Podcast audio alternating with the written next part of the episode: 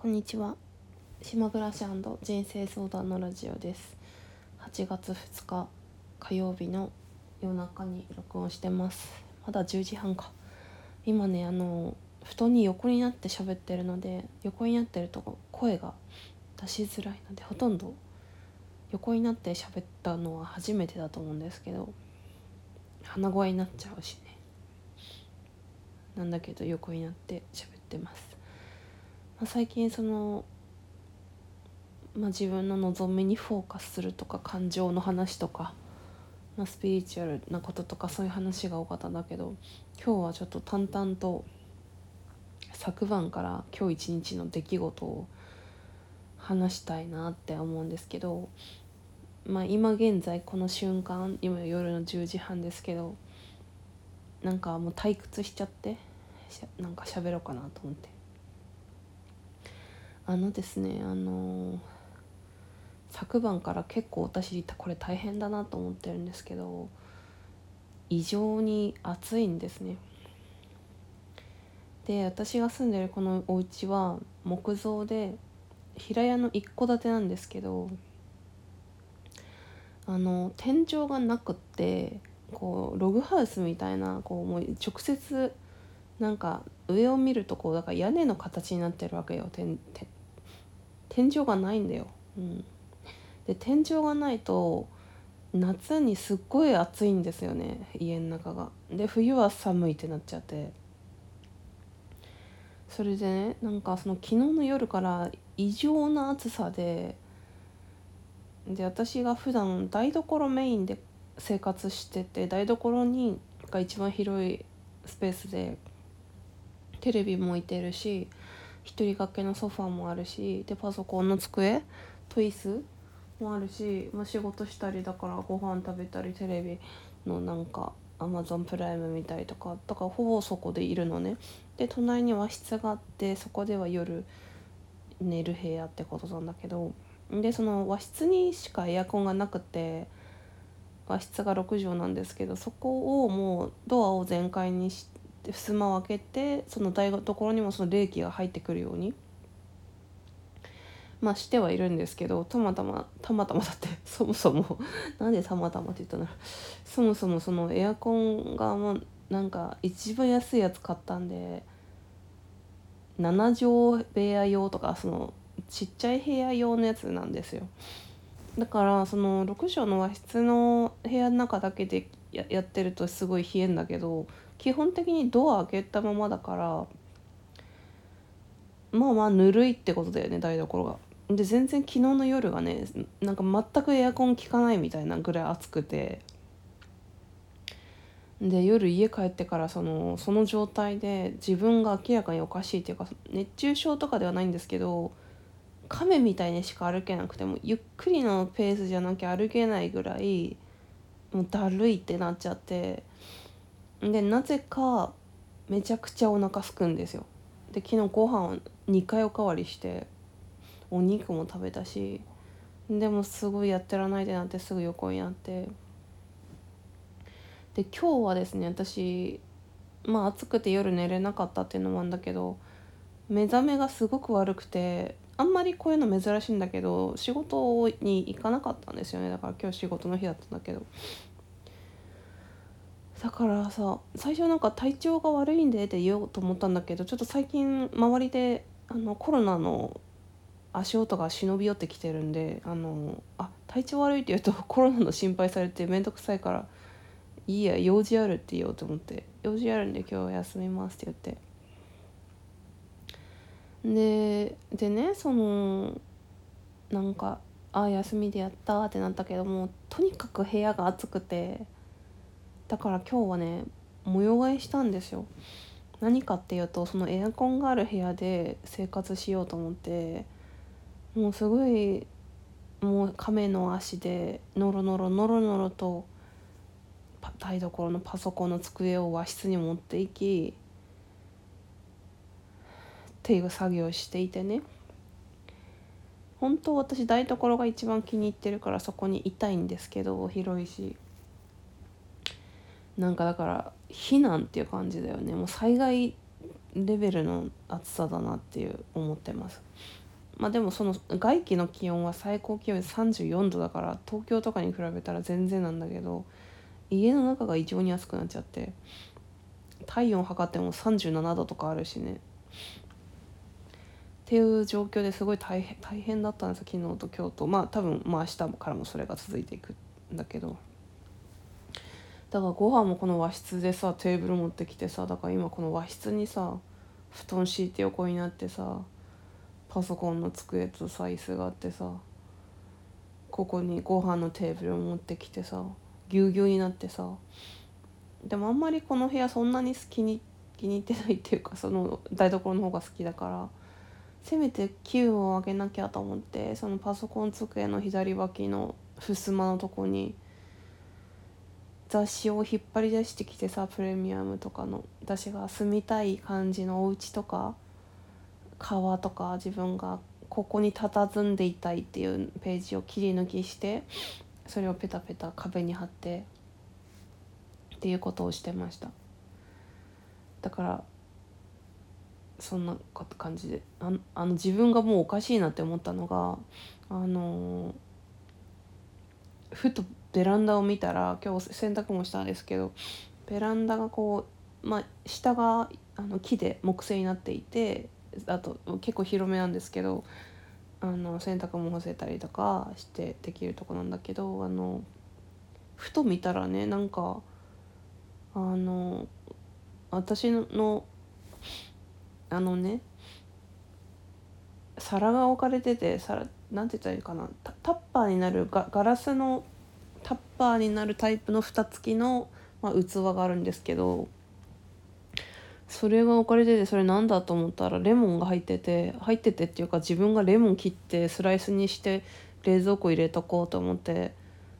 冷蔵庫じゃなくてねベランダに置かれてたんですよ。なんかそれがああよっぽどもう暑くて頭がおかしくなったんだって思って。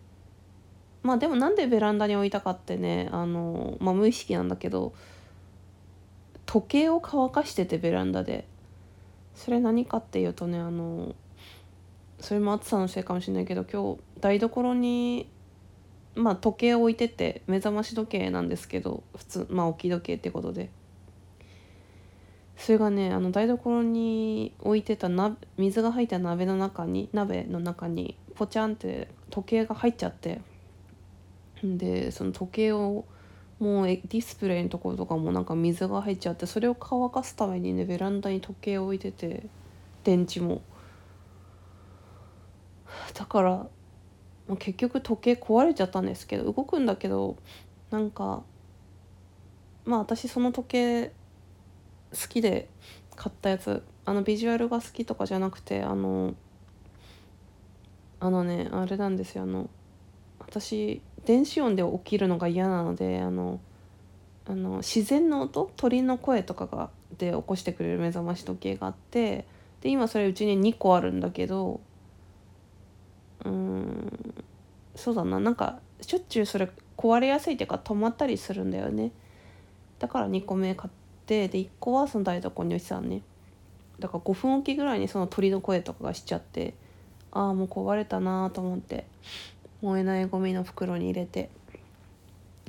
で私実は先月7月に仙台行った時にね全部気に入ってたオレンジ色のねあのケイト・スペードの腕時計なくしたんですよ。で温泉とかしょっちゅう行ってたんでなん多分温泉だろうってだって腕時計外してってことは。温泉にも電話かけたし宮城県警察の落とし物情報のホームページを毎日チェックしてるんですけどなくて。なんか腕時計なくしたし時計も壊れたしなんか意味あんのかなと思って 暇だからさ。今日すごい暇だったんだけどやる気もしなくても。なんかアマゾン見るのも飽きちゃってアマゾンプライムね。でなんか時計なくすとか時計壊れるスピリチュアルみたいななんかそういう 意味があるか調べたらまああんまり自分には当てはまってなかったけどなんか時間が止まってほしいって思うっていうか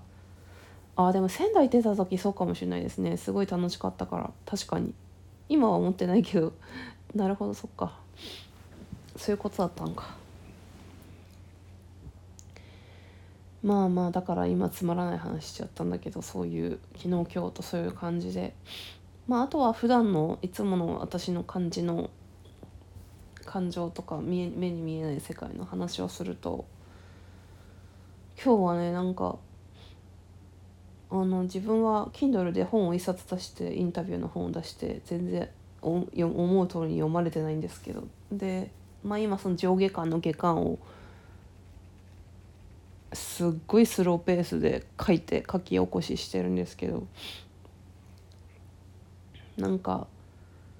レビューあレビューとか星マークとかも今まで2個しかなくて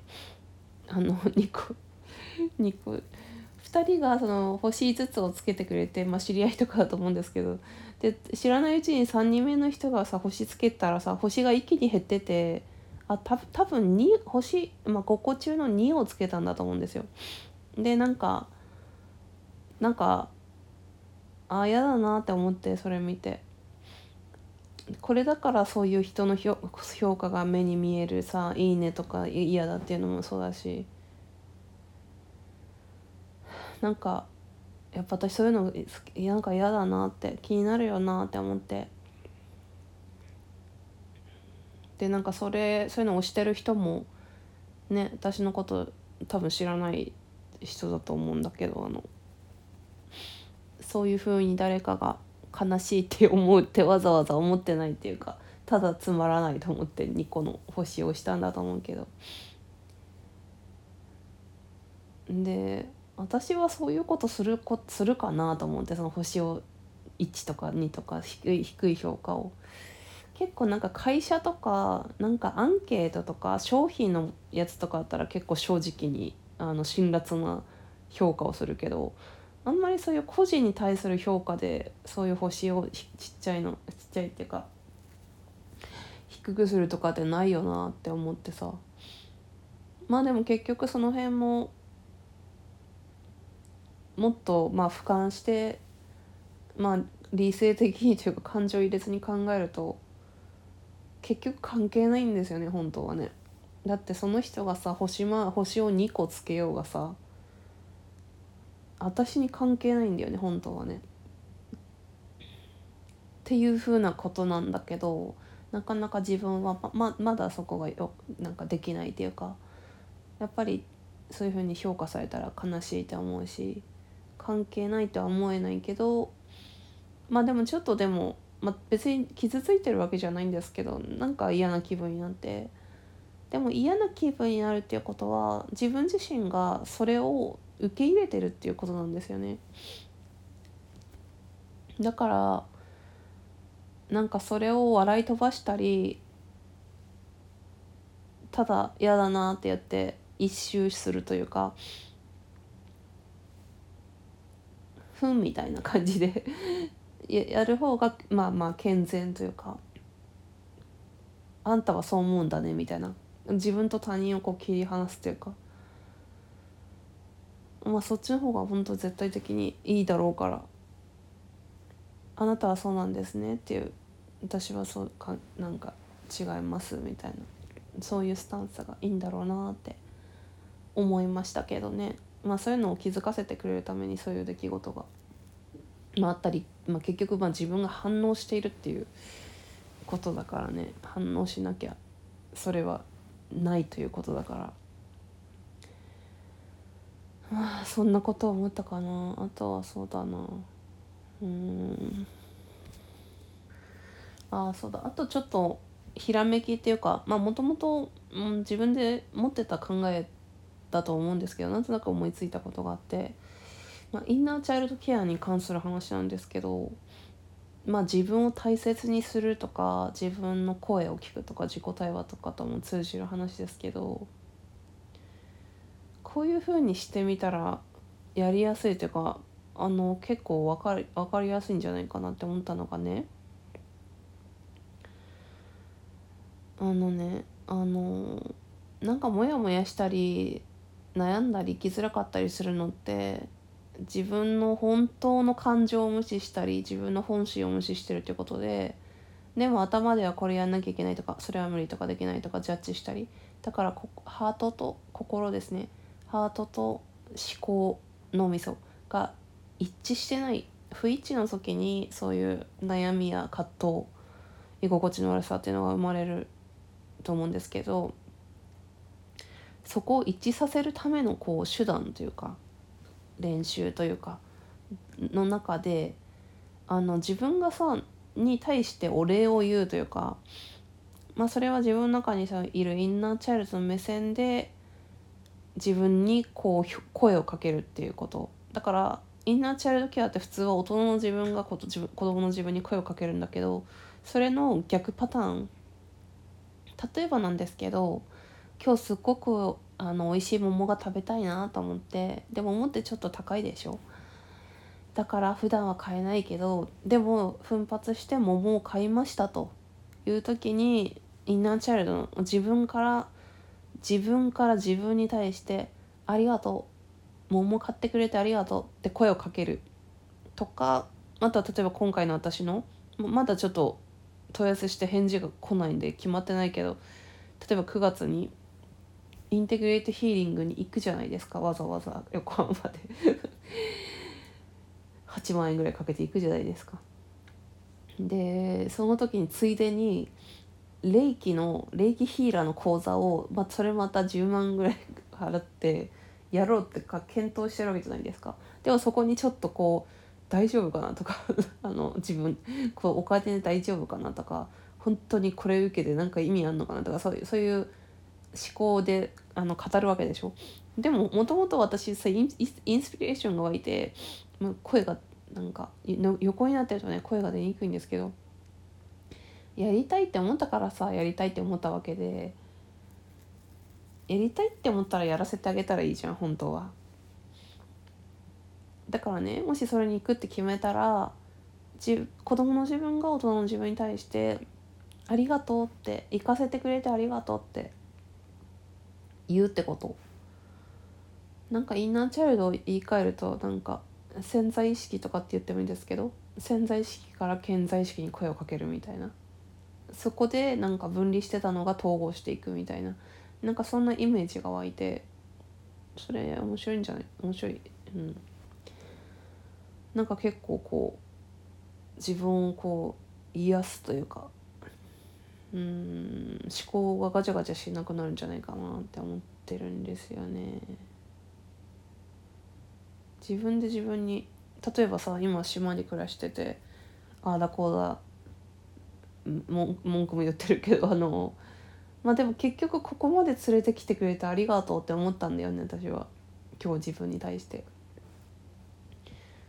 連れてきてくれてっていうのはあの物理的な場所とか移動距離とかそういうことじゃなくてそういう世界というか例えば会社を辞めてくれてありがとうとか嫌なことしないでくれてありがとうとかあれの誘いを断ってくれてありがとうとかなんかそんな風に自分から子供の自分から大人の自分に声をかけるということを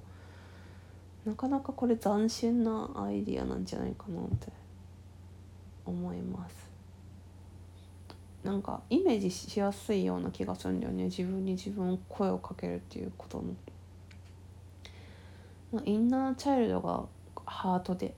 大人の自分が思考みたいなそんなイメージでもありますよね。